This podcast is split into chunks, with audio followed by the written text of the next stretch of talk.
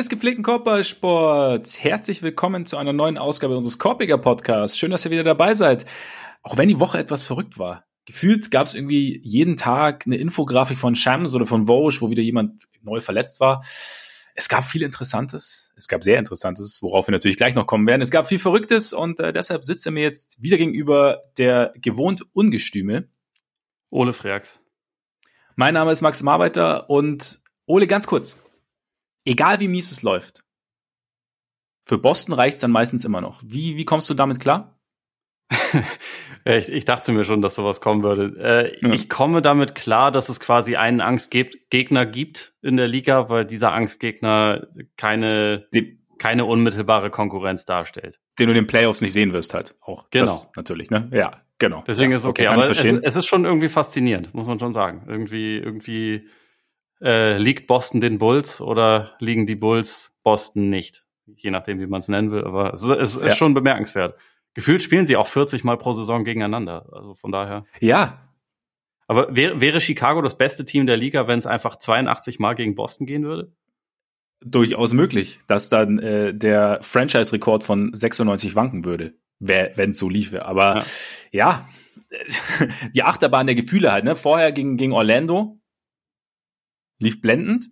Natürlich auch mal wieder äh, Wendell Carter groß aufgespielt, Franz Wagner groß aufgespielt und dann ähm, plus Wutsch noch zwei Freiwürfe vergeben, kurz vor Schluss. Und dann gehst du halt auch in so ein Spiel mit gegen Boston, gehst du eigentlich mit dem Wissen rein, dass das eigentlich jetzt verloren wird. Und dann kommt sowas. Und dann lassen die, dann lassen die Celtics Pat halt offen stehen, was Pat bestraft hat. So sieht's nämlich aus. Aber gut für Pat. Halt ja eigentlich nicht. Gut für Pat. Gut für mich äh, und meine Nerven. Aber wir wollen heute eigentlich gar nicht über die Bulls sprechen. Ich dachte nur so mal, so, ums Eis zu brechen am Anfang ist das vielleicht ganz gut. Aber ne, eigentlich soll es ja heute äh, in die andere Richtung gehen, ne? Ist korrekt. Ist korrekt. Wir wollen nämlich heute den Westen sortieren. Wir haben eigentlich gerade erst sortiert, machen, machen wir ganz gern immer vor Saisonstart, aber nachdem, wie gesagt, alles gerade sehr, sehr wild ist, gerade der Westen sehr wild ist und alles sehr nah beisammen ist und so der Blick auf die auf die Standings ja eigentlich nicht wirklich zulässt oder keine wirklichen Rückschlüsse zulässt auf das, was was uns vielleicht noch blüht im Laufe der Saison Richtung Playoffs, haben wir gedacht, wir schauen uns das mal kurz ein bisschen genauer an und sprechen drüber. Bevor wir einsteigen, haben natürlich ein kleiner Hinweis auf unsere Patreon-Seite. Denn unter patreon.com slash Korpiger Podcast und Korpiger mit AE vollkommen richtig, äh, könnt ihr uns mit monatlichen Beiträgen unterstützen. Vielen, vielen Dank an alle, die das schon tun.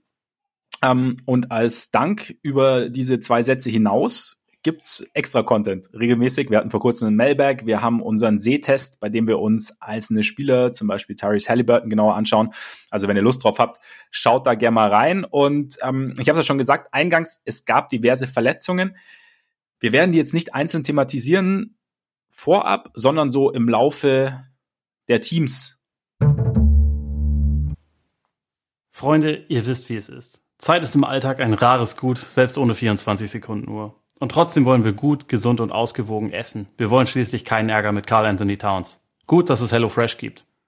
Nicht jeden Tag sind wir kreativ wie Nikola Jokic. Nicht jeden Tag sind wir motiviert wie Patrick Beverly und können stundenlang einkaufen oder nochmal losziehen, weil wir vorher nicht wussten, was es zu essen geben sollte.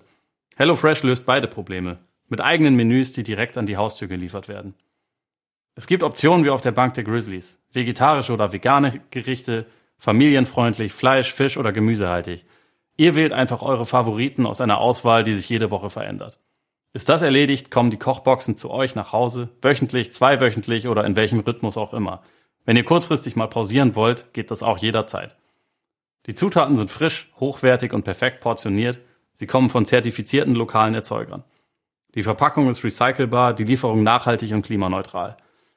Bei uns gab es zum Beispiel eine Babyspinat-Spätzlepfanne, die auch dem Kurzen sehr gut gefallen hat. Die Burrito Bowl mit Chorizo kam bei uns allen sehr gut an. Sehr angenehm ist auch, dass die Zeit, die man zum Kochen braucht, mit angegeben wird und dass diese Angabe im Gegensatz zu manchen Podcasts sogar wirklich zutrifft. Wir können das Ganze also sehr empfehlen und mit uns könnt ihr bei HelloFresh richtig sparen, wenn ihr NeukundInnen seid. Bis zu 90 Euro Rabatt gibt es auf eure ersten vier HelloFresh Boxen. Außerdem ist der Versand der ersten Box kostenlos.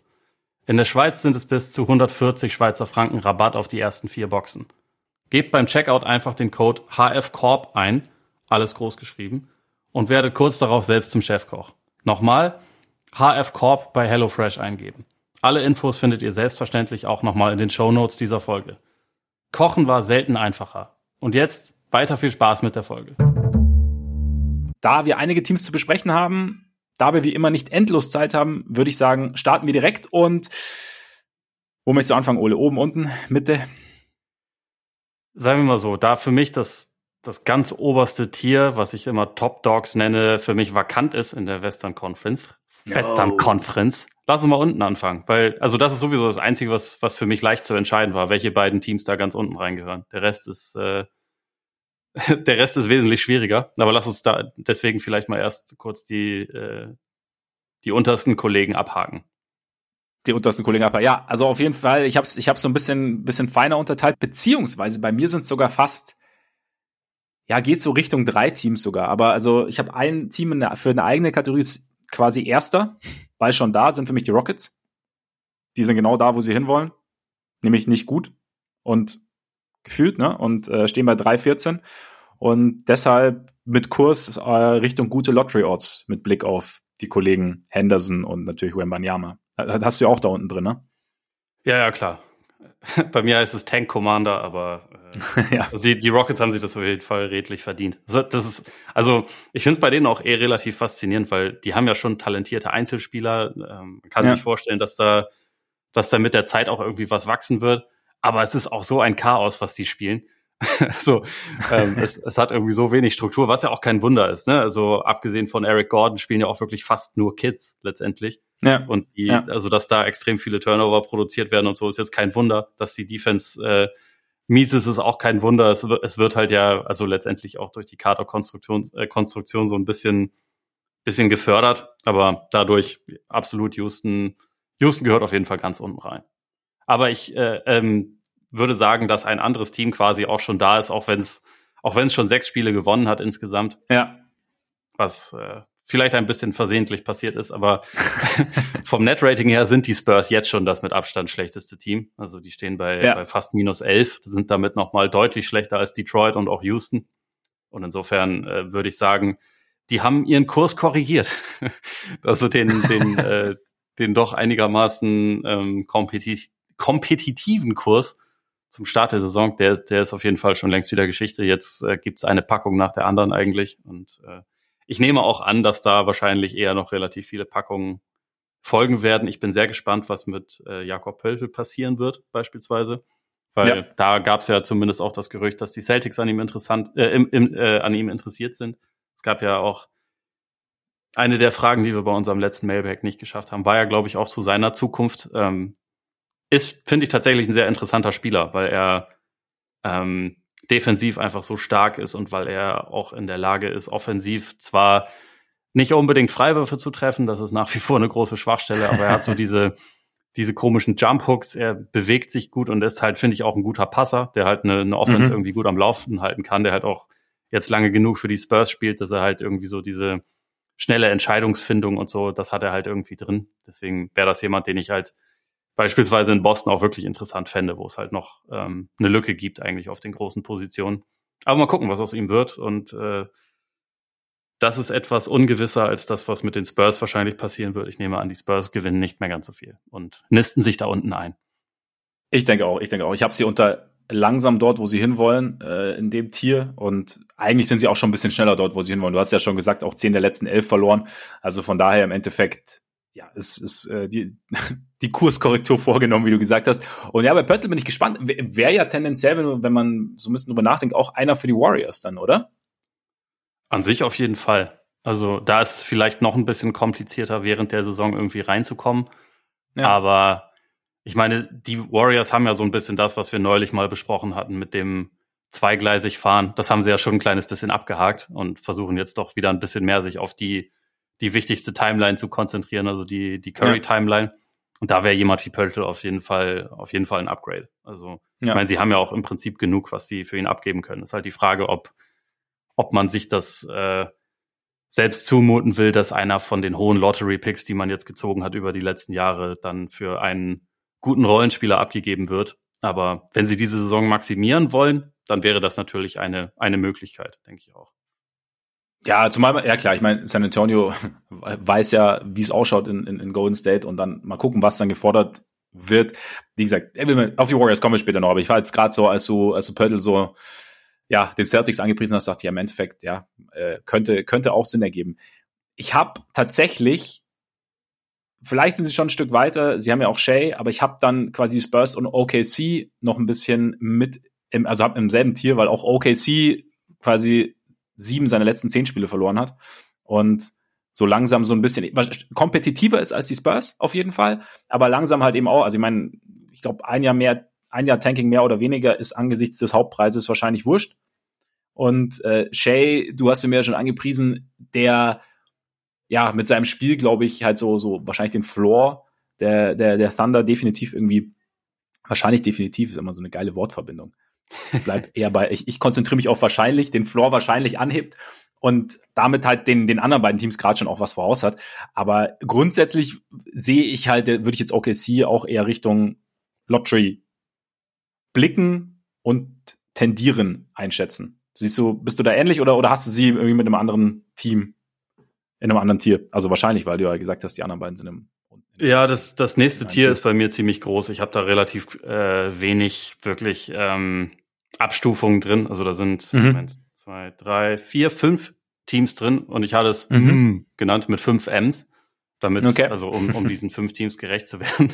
Einfach weil ich, weil ich da, da bei allen Teams denke, das kann jetzt gerade irgendwie in mehrere Richtungen gehen. Ich bin mir nicht zu 100 mhm. Prozent mhm. sicher. Also das war auch ein Grund, warum ich dachte, es macht Sinn, jetzt mal irgendwie auf die Western Conference zu schauen, weil es gerade ja. halt wirklich, finde ich, viele Teams gibt, die so ein bisschen an der Schwelle stehen, wo es jetzt irgendwie in einige Richtungen gehen kann. Und was du gesagt hast wegen OKC, das stimmt auf jeden Fall. Also ähm, am Anfang der Saison war irgendwie die Defense einer der Gründe, warum sie in vielen Spielen drin waren. Die Defense ist jetzt irgendwie mhm. zuletzt immer schlechter geworden.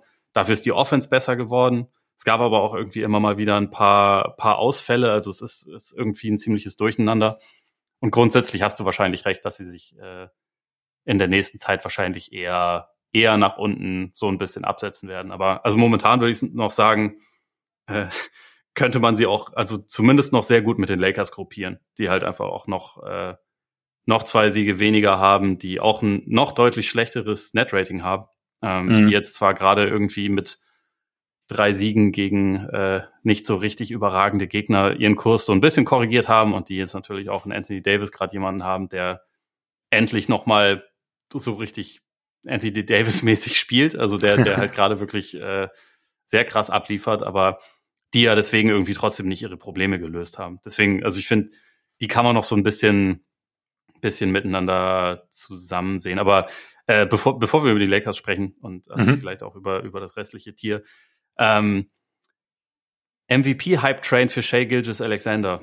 Bisschen übertrieben oder, oder, oder fühl, fühl das nur ich so? Also ich, ich weiß nicht, ob du die, die, die aktuellste Low-Post-Folge auch gehört hast, wo, wo Kevin Pelton ihn reingeworfen hat. Ich habe es noch nicht gehört. Ich habe nur den, ich glaube beim Hoop Collective war war es quasi Aufhänger sozusagen auch mit von vor ein paar Tagen. Ähm, habe die Folge dann zwar auch nicht angehört, bin nicht dazugekommen, aber mein erster Gedanke war genau das schon ein bisschen übertrieben, weil also ja, du hast ja gesagt, was was er spielt und so und seine Zahlen und alles ist alles wunderbar, aber es ist halt irgendwie ich komme halt irgendwie so ganz, ich kann, ich kann mich dann doch nicht ganz von dem, von dem Teamerfolg lösen irgendwie. Und wenn ich, wenn ein, ein Spieler bei einem Team spielt, auch mit, ja, quasi unverschuldet, beziehungsweise sich halt auch dem Weg des Teams und der Franchise mit verschieben, verschrieben hat und gesagt hat, okay, ich gehe das mit, wir, wir sind im Rebuild und, und wir nehmen in Kauf, mehrere Jahre dann auch nicht gut zu sein, dann ist das in Ordnung. Also sowieso in Ordnung, ist ja seine Entscheidung. Aber dann, keine Ahnung, dann kann ich ihn nicht ganz in die MVP Konversation mit aufnehmen, weil im Endeffekt ja sein, also best, einer der besten Spieler vielleicht oder dann zum Beispiel sagen wir All-Star oder All-NBA wäre jetzt was anderes für mich. Einfach weil, wenn ich dann mehr auf die individuelle Leistung gehe. Aber Most Valuable, da sind wir dann natürlich wieder bei der, bei der Definition. Aber grundsätzlich sagt für mich mal Most Valuable aus, dass dann auch bedeutet, dass das, was derjenige macht, der Spieler macht, zu Siegen führt und dann auch halt zu wertvollen Siegen führt. Dann nicht zu, dass dann am Ende 30 Siege stehen oder so. Weiß ich nicht. Das ist dann irgendwie, dann, dann bin ich dann doch zu weit weg von dem, was ich dann halt doch erreichen will, nämlich, naja, mindestens mal Playoffs zu erreichen, im, im Bestfall die Meisterschaft zu gewinnen, Finals zu erreichen und so. Und dann, das ist mir einfach, das ist mir, was die, was die Ausrichtung der Franchise angeht und auch das, die Aussicht des Teams angeht, ist mir es einfach zu weit weg, ehrlich gesagt. Also das wäre so, deswegen.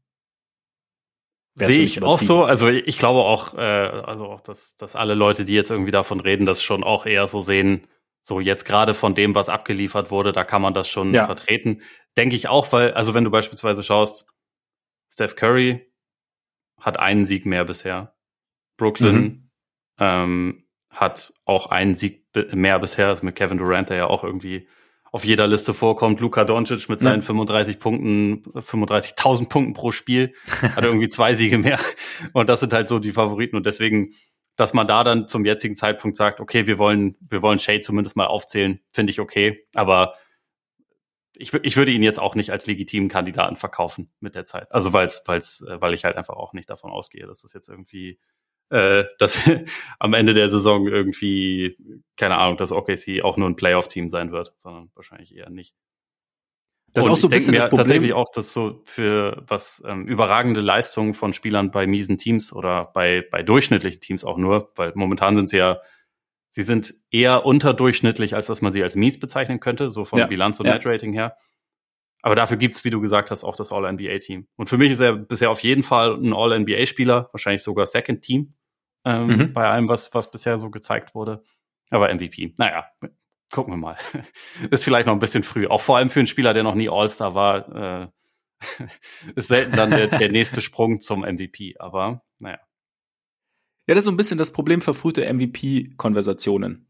Weil halt, ich meine, wie du sagst, also jetzt sind halt gerade jetzt, ist auch, glaube ich, dieses Jahr ein bisschen speziell, dass kein Team schon so richtig, oder die wenige Teams, zumindest im Westen, im Osten sieht es ja ein bisschen anders aus, aber im Westen so richtig in Fahrt sind und oder ist.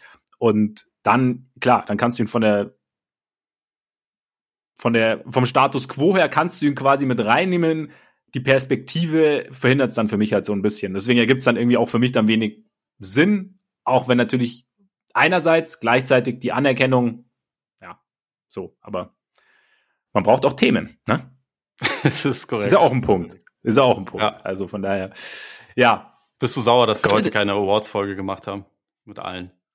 Ich habe, ich habe, ich, ich versuche seit Tagen nicht zu bearbeiten, dass wir Awards machen sollen. Du sagst immer, nee, nee, nee, nee, nee. Ja, und jetzt ähm, drücke ich dir halt an rein. Ja, ja. genau, wie es bei uns halt immer so ist hinter den Kulissen.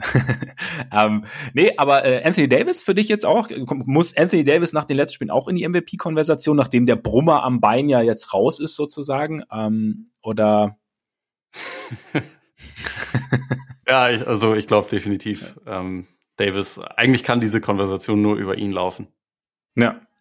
Nee, aber also unabhängig davon, es, es ist schon cool, dass er jetzt gerade so gut spielt. Ähm, das, das, das ist schon äh, irgendwie eine schöne Geschichte, weil man diesen Spieler ja jetzt auch schon wirklich seit einer ganzen Zeit nicht sehen konnte. Und es ist irgendwie, ja. wenn man ihn spielen sieht, hat man trotzdem gefühlt in, in jedem Viertel mindestens einmal das Gefühl, oh, scheiße, Davis ist wieder verletzt, der, der mhm. steht wahrscheinlich nicht wieder auf.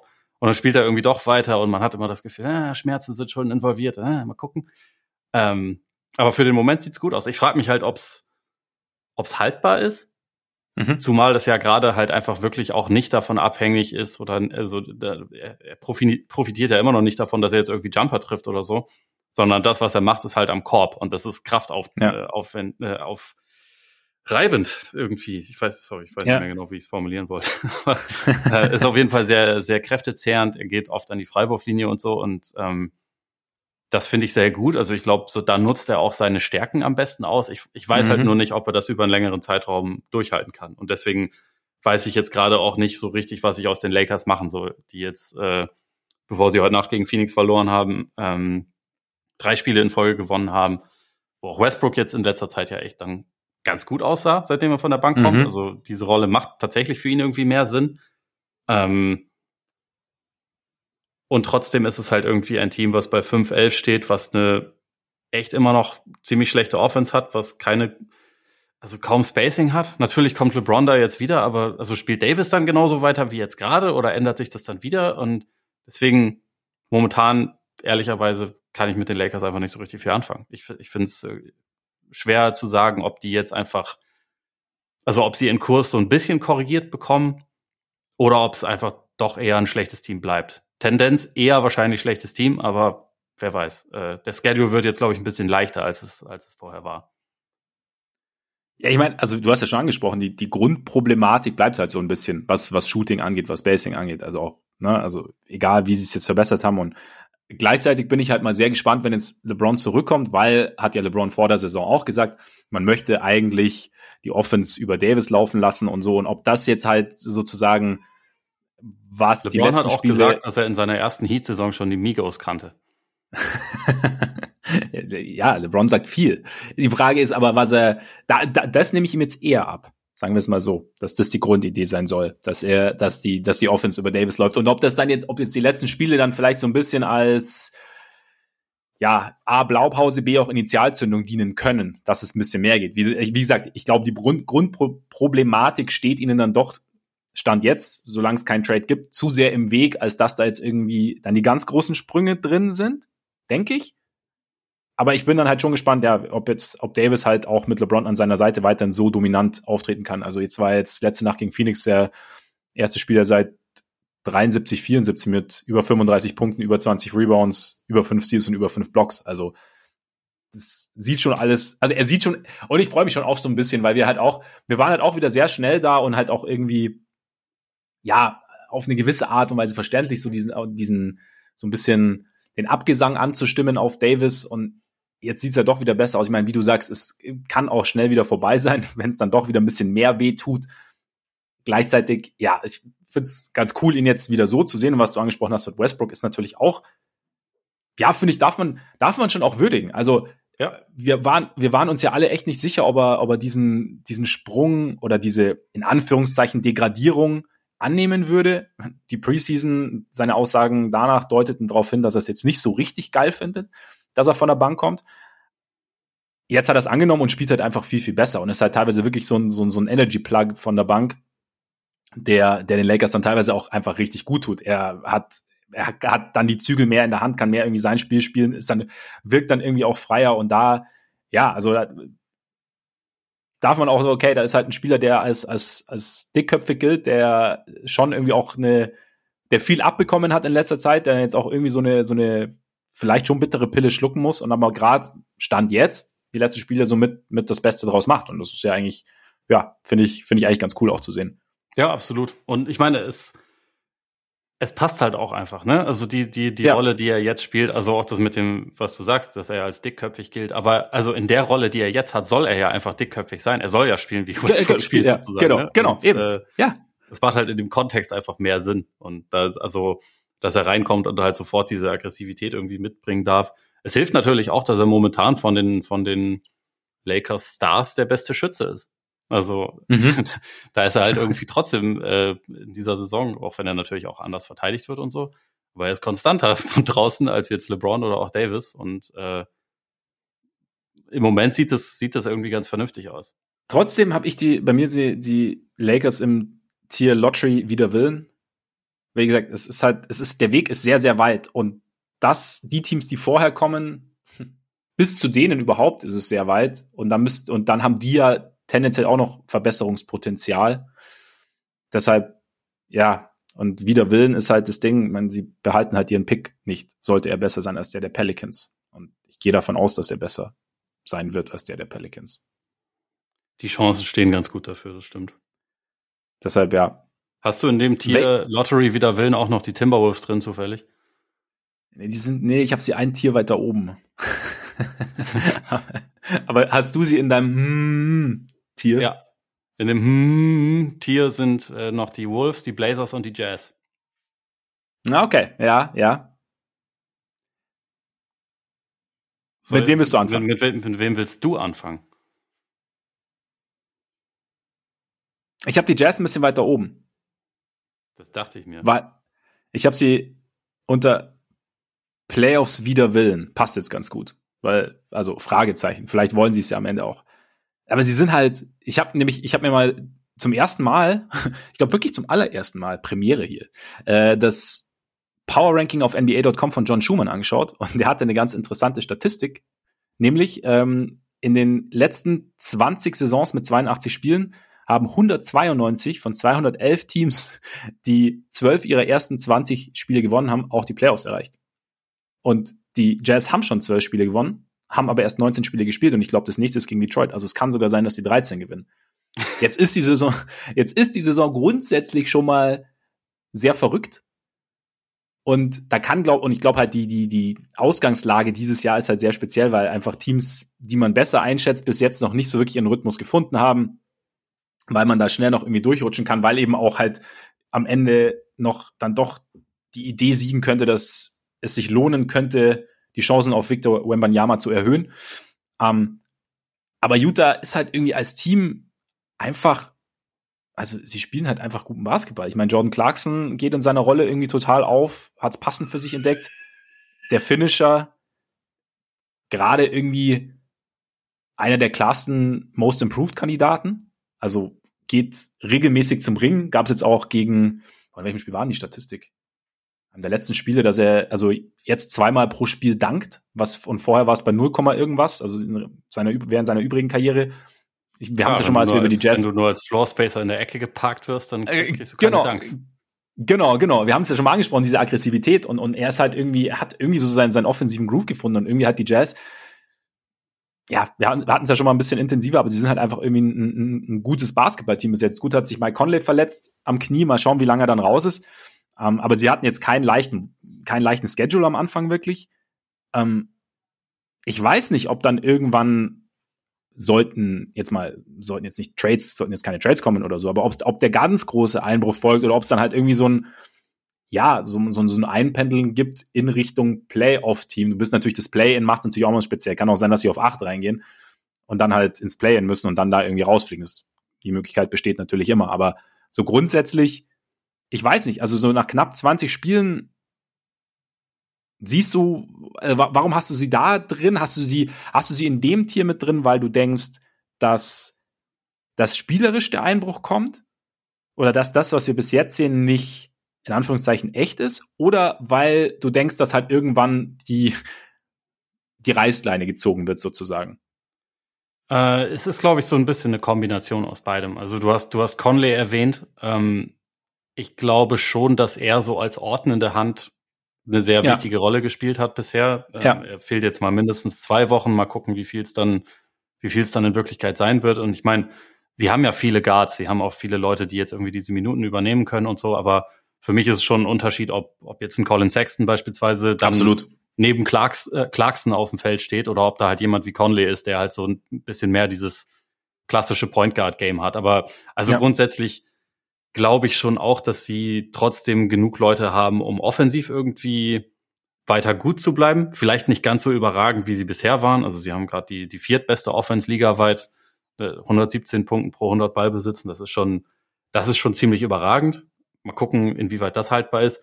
Ich glaube, ich mache mir eher aktuell Sorgen um die Defense, weil mhm. über die letzten zwei Wochen ist das schon die drittschlechteste der Liga. Sie haben äh, 118 Punkte pro 100 Ballbesitzen kassiert. Das ist äh, das ist halt schon relativ alarmierend. Da waren jetzt auch nur Detroit und San Antonio schlechter, die halt auch ja eigentlich quasi schon absolut in dem in dem nicht mehr ganz so äh, nicht mehr ganz so siegeshungrigen Modus unterwegs sind.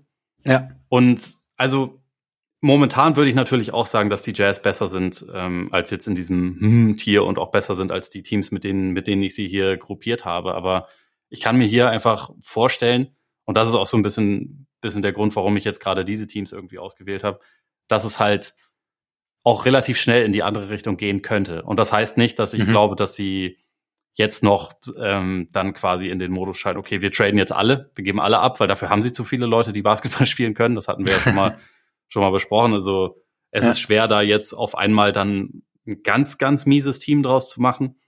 Aber so ein Team, das, also Stand jetzt haben sie ja immer noch die meisten Siege im Westen, ähm, das quasi auf diesem Level weiter performt, das, das glaube ich nicht, um ehrlich zu sein, sondern ich glaube am Ende eher, selbst wenn sie jetzt durch, durch Trades oder so ähm, nichts nichts verändern, sondern mehr oder weniger mit dem Kader die Saison durchspielen, dass sie am Ende halt eher bei, wahrscheinlich eher bei 35 Siegen als bei 45 oder 50 Siegen landen. Und das mm. ist ungefähr der Kurs, wo sie jetzt gerade unterwegs sind. Deswegen, es ist schon, es ist schon eine Projektion. Es kommen mehrere Faktoren mit rein. Aber ich, ich glaube nicht, dass die Jazz so gut sein werden, wie sie momentan aussehen insgesamt. Sagen wir es mal so. Da, da würde ich es mitgehen. Und wie, du hast ja auch gerade schon gesagt, man muss ja sagen, dieses Sortieren ist ja kein, kein Power-Ranking, das jetzt den Status quo abbildet, sondern halt schon auch so ein bisschen, okay, was sehen wir jetzt und, und wie schätzen wir das so in Zukunft ein? Und ja, ich würde es jetzt auch, ich würde es ja auch eher Richtung dann 500 vielleicht einschätzen. Und wie du sagst, ich meine, du musst ja auch nicht alle wegtraden, damit es schlecht wird. Wenn die Balance dann, du hast jetzt Conway angesprochen, der sich verletzt hat, wenn du dann ein, zwei, ein, zwei wegtradest, deren Fehlen dann die, das Team ein bisschen aus, aus der Balance bringt, kann das ja auch schon viel, dann hast du zwar weiterhin kompetente Basketballer, aber es ist dann halt einfach nicht mehr ganz so rund, wie es jetzt am Anfang war. Und dann, genau, also ja, ich, ich tue mich auch schwer, ich glaube aber, ja, wie gesagt, vielleicht wird es dann acht oder so, Platz acht und dann Play-In. Aber, aber, wir, haben, wir haben echt viele gute Teams im Westen. Oder wir haben mega viele, ja, ja, ja. Absolut, absolut. Deswegen, aber bist du, Jazz fände ich schon eine krasse Nummer, um ehrlich zu sein. Aber ja, genau. Aber bist du zum Beispiel bist du optimistischer, dass die Wolves es wirklich komplett rumkriegen, als dass du optimistisch bist, das ist schön formuliert, äh, dass die, dass die Jazz halbwegs auf Kurs bleiben. Oder, also wie gesagt, da, ich glaube nicht, dass sie das weiterspielen können, was sie bis jetzt spielen, oder dass sie das weiter, was heißt können, aber dass sie das, was sie jetzt die ersten Wochen gespielt haben, dass das so der Standard sein wird aber dass sie halt, ja, dass, dass sie nicht so weit einbrechen. Beziehungsweise, weißt du, was ich meine? Also, glaubst du, weiß, glaubst du, dass die Wolves zum Beispiel ein, ein Team sind, das, das da sozusagen gut vorbeizieht? Oder wie, wie optimistisch bist du bei den Wolves, um da auch mal so eine leichte, leicht holprige Überleitung hinzukriegen? Also, ich habe die Wolves ja auch mit in diesem Tier. Das heißt, genau, ja. ich bin äh, also ich kann nicht sagen, dass ich ihnen in irgendeiner Hinsicht vertraue. Äh, ich, ich würde den Wolves momentan mit nichts vertrauen. Aber es gibt zumindest so ein paar Sachen, die mich so vorsichtig optimistisch machen. Die eine Sache wäre jetzt, dass sie im Vergleich zu Utah einfach mehr Talent haben. Also wenn man jetzt nur die beiden Teams vergleicht, ja. ähm, es ist natürlich immer die Frage so tiefe Rotation, wie passen die Teile zusammen? Und da haben die, da haben die Timberwolves immer noch verdammt viele Sachen zu klären. Aber sie haben halt sehr viel Talent. Ähm, über die letzten Wochen ist die Offense besser geworden, auf jeden Fall. Das ist ja schon mal ein einigermaßen positives Zeichen. Trotzdem, ja. also wenn man sie so spielen sieht, dann, also mein Eindruck ist zumindest immer noch, das ist ein Team, was irgendwie mehrere Identitäten versucht zu vereinen und dabei keine klare Identität hat. Also mhm. Auch wenn die Offense jetzt insgesamt besser aussieht, Gobert ist eigentlich kein Teil davon. Und da frage ich mich dann teilweise schon, warum macht man sich denn keine Gedanken darüber, bevor man für ihn tradet? Weil, also, es ist ja jetzt kein Geheimnis, dass der offensiv seinen Wert dadurch hat, dass man quasi High Pick and Roll mit ihm spielt, dass er dann auch äh, Abrollmöglichkeiten hat, dass er dann auch gelegentlich den Ball bekommt, aber nicht, am besten nicht auf der Höhe der Freiwurflinie, weil er damit einfach nicht so viel anfangen kann, sondern am besten mehr in Korbnähe. Und also wenn man dann sagt, okay, laufen jetzt Pick and Rolls mit ihm und Anthony Edwards. Anthony Edwards geht auf den eigenen Abschluss, der ist kein Passer. Also mhm. weder zu Gobert noch zu sonst irgendjemandem meistens, sondern der geht halt mehr so darauf, was, was er halt, was er halt selber für sich kreieren kann. D'Angelo Russell ist natürlich irgendwie der kann natürlich passen, der kann auch Pick and Rolls laufen, aber irgendwie habe ich halt immer noch das Gefühl, dass Gobert meistens einfach nur ein kompletter Fremdkörper in dieser ähm, in diesem Team ist. Also auch die die Starting Five hat ein Offensivrating von 109 Punkten pro 100 Ballbesitzen. Das wäre nur so zur, zur Einordnung, gibt nur fünf Teams, die schlechter sind und die meisten davon wollen nicht gewinnen. Minnesota will schon gewinnen. Mhm. Wenn, und insgesamt Lineups, wenn Gobert und Towns zusammen auf dem Feld stehen, haben ein Offensivrating von 106. Das wäre der schlechteste Wert ligaweit. Und ich frage mich da schon, was jetzt die Lösung ist. Also ob man dann sagt, okay, dann staggern wir mehr, weil also Gobert-Lineups sind defensiv ziemlich gut. Also den Effekt gibt's schon wenigstens. Ähm, Towns Lineups, also mit ihm als einzigen Big, sind offensiv dominant. Das ist auch immer noch so muss man dann halt irgendwie sagen, wir trennen die mehr. Ich, ich fand das krass. Äh, ich habe gerade vergessen, gegen wen sie jetzt zuletzt gespielt haben, wo ich mir das dann angeguckt habe. Aber da, da ist halt in der in der Crunch-Time wirklich wird halt im Prinzip gestaggert, ne? Also da mhm. wurden teilweise Offensiv, ja, da wurden teilweise so äh, Offense-Defense-Wechsel gemacht und irgendwie deine beiden Supermax-Spieler spielen halt nicht gleichzeitig, weil es schwierig ist. Das ist ja. natürlich irgendwie ein alarmierendes Zeichen. Und ja. ich denke mir immer noch, es wäre schon sehr schön, wenn man einen gemeinsamen Weg finden könnte. Ich bin mir noch nicht sicher, wie der aussieht, aber es ist trotzdem halt irgendwie ein sehr talentiertes Team. Deswegen habe ich sie halt in diesem hm Tier und nicht in ja die stinken. Die gehen, äh, die gehen auf jeden Fall in die Lottery, weil ja. eigentlich äh, eigentlich sollten sie dafür zu gut sein. Aber also ich bin auf jeden Fall äh, nervös, was die Wolves angeht. Das, das kann ich schon so sagen. Und es ist nicht garantiert, dass sie am Ende vor den, vor den Jazz landen beispielsweise. Deswegen sind sie zusammengruppiert hier.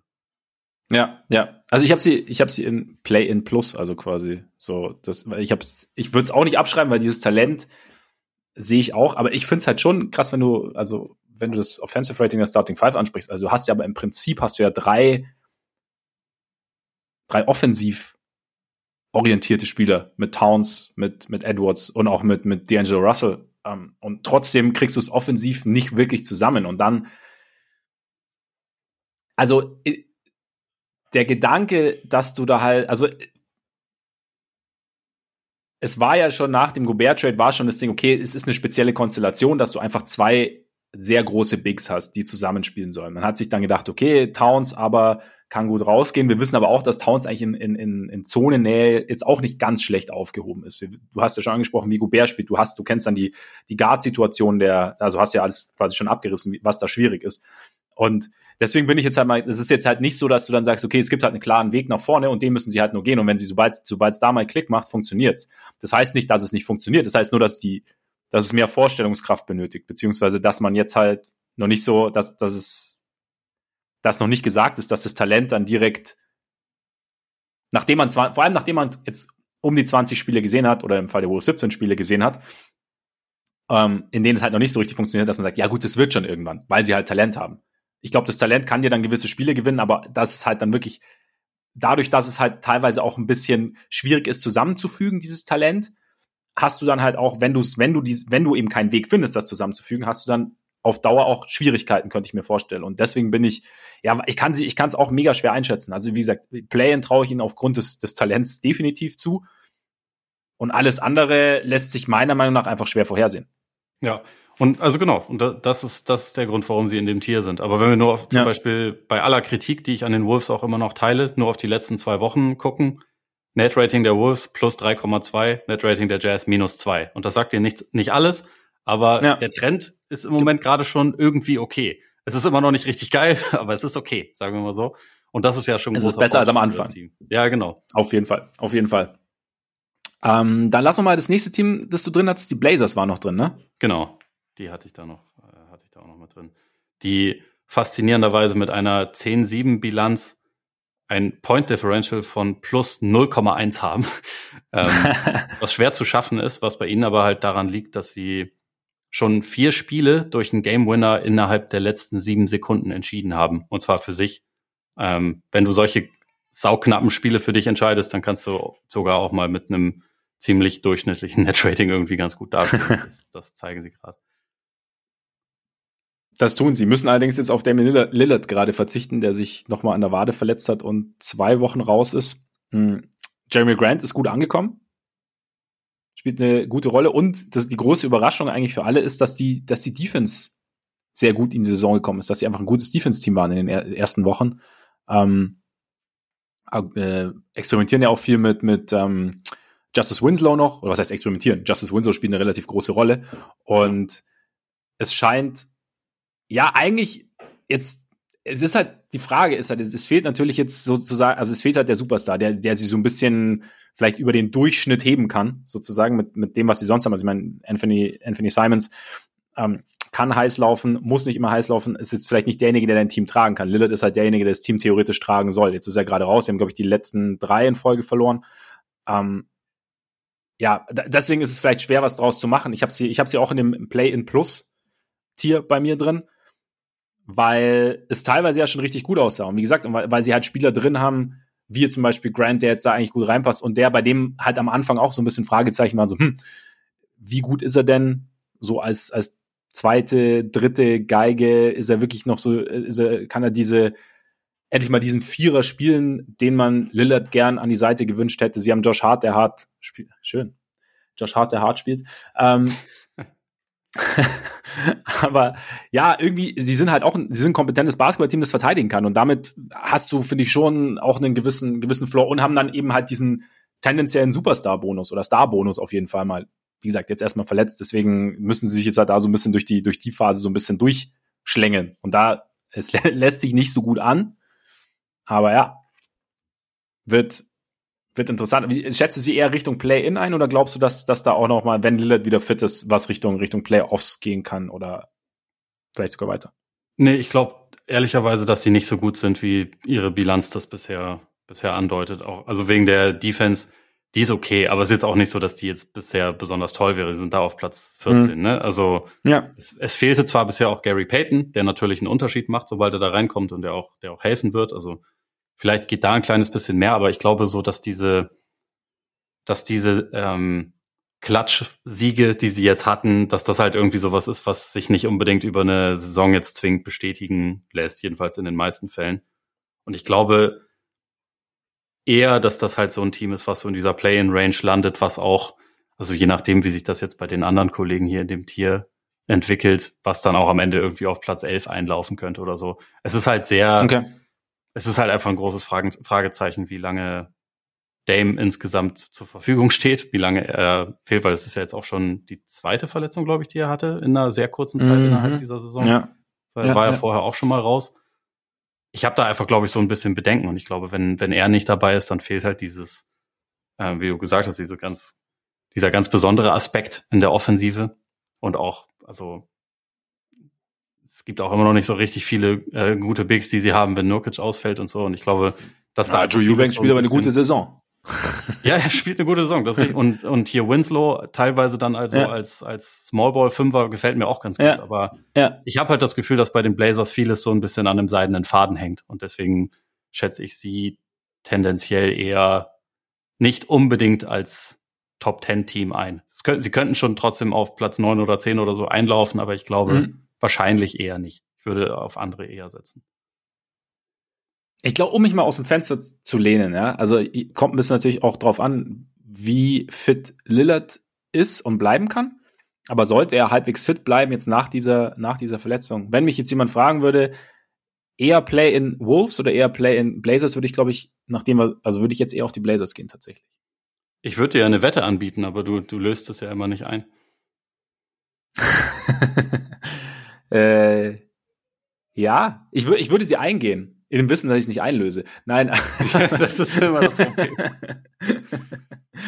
äh, nee, aber la, la, lass wetten und ich, ich werde die andere jetzt auch noch einlösen. Irgendwie. Okay, ich vergesse es immer. Ich vergesse es immer. Aber dann lass, also du sagst. Du ich sag, die Wolves landen vor den Blazers. Lass es doch einfach so formulieren, dann ist Ja, genau, okay. Okay, ich sag, oder ich sag, die Blazers landen vor den Wolves. Okay. Ja. Und worum wetten wir?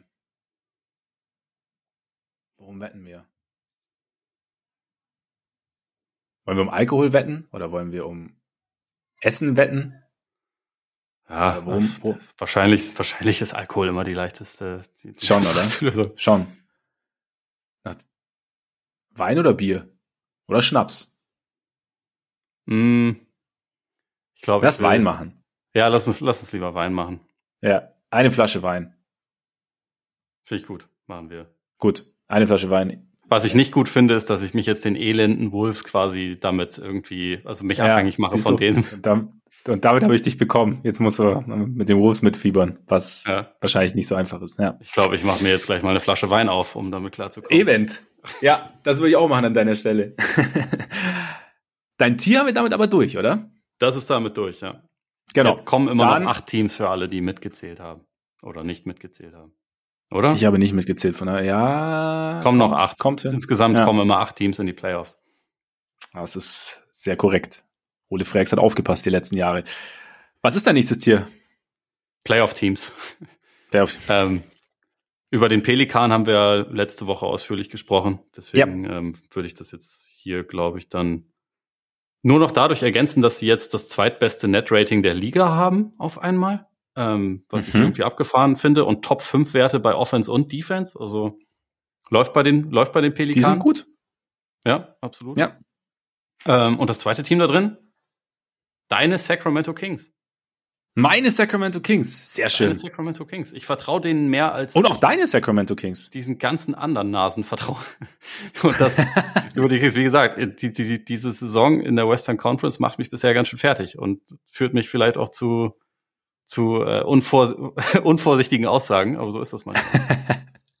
ja, ich meine, also sie, sie haben sieben Spiele in Folge gewonnen. Und sie haben genau, sie haben genau das nicht gemacht, was du ihnen nicht andichten wolltest, aber wovor du sie gewarnt hast. Nämlich eine gute Serie zu starten und dann gegen die Detroits der Liga zu verlieren, so wie Denver zum Beispiel jetzt gemacht hat. Nicht, dass Denver eine gute Serie gehabt hätte, aber jetzt gegen Detroit verloren. Ähm, ne, aber die Kings haben ihre Spiele, die sie gewinnen mussten letzte Woche, haben sie gewonnen. Ich glaube, das war Detroit und Spurs war es, gell? Was ja. du so ein bisschen, genau. Und jetzt vergangene Nacht noch gegen die Grizzlies. Ja, es sieht sehr gut aus. Wie gesagt, sieben Siege in Folge, die beste Offense der Liga, glaube ich, gerade. Ähm, äh, zweitbeste. Oder zweitbeste. Mit Verlaub. Bis, Boston. Ach so, da, ja gut, sorry, da, da ist bei mir einfach noch ähm, die vorletzte Nacht im Gedächtnis. Da war es halt weit weg von der besten Defense, äh, Offense der Liga. Ja gut, das stimmt. Ja, ja. Ähm, bis zu dem Grizzlies-Spiel, wo sie 43, also nur in Anführungszeichen 43 Prozent, gut 43 Prozent aus dem Feld getroffen haben, haben sie ähm, 50 Prozent aus dem Feld äh, getroffen. Also ne, es, es, es läuft alles ziemlich gut. Darren Fox hat auch seinen Wurf gefunden, spielt, finde ich, irgendwie auch kontrollierter, hat, hat weiterhin seinen Speed, aber trifft jetzt halt auch den Dreier. Kevin Hurter wurde von Kevin Durant kürzlich, habe ich äh, irgendwie bei Twitter gesehen, in einem Interview mit, mit Clay Thompson verglichen. Und Steph. Wegen, und Steph, genau. Weil er halt einfach die Lichter ausschießt. Domantas Sabonis äh, ist irgendwie so der, der allgegenwärtige Hub in der Offense durch den irgendwie vieles durchläuft, durch den auch viel Gutes durchläuft. Sie haben gute Rollenspieler wie Barnes, der irgendwie seine Rolle gefunden hat. Sie haben ähm, Devin Mitchell als, als Defender. Sie haben Malik Monk von der Bank. Sie haben Trey Lyles. Sie müssen Rashawn Holmes nicht mal spielen lassen. Also es ist schon, sie sind irgendwie, sie sind tatsächlich, sie sind einfach gut. Sie scheinen auch irgendwie, ich finde so ein bisschen, wenn man sie so ein bisschen, wenn man ihnen zuschaut, sind ein bisschen ein Team, bei dem ja, gerade jeder so weiß, was er zu tun hat. Dass sich so ein bisschen, in dem jeder so seine Rolle kennt, habe ich so, und die auch irgendwie ausfüllen kann. So den Eindruck machen sie gerade so ein bisschen. Trotzdem habe ich, ich war noch ein bisschen skeptischer als du. Ich habe sie noch mit den Blazers und Wolves in dem Play-in Plus Tier. Also kann dann auch natürlich Playoffs werden, aber ich habe sie da noch so ein bisschen, weißt du, da, ich war mir noch nicht ganz sicher. Ja, es ist wahrscheinlich legitim. Ich wollte sie nur nicht in das hm, Tier packen, weil es mir momentan ja, echt Spaß ja. macht, denen zuzusehen. ja, absolut, absolut.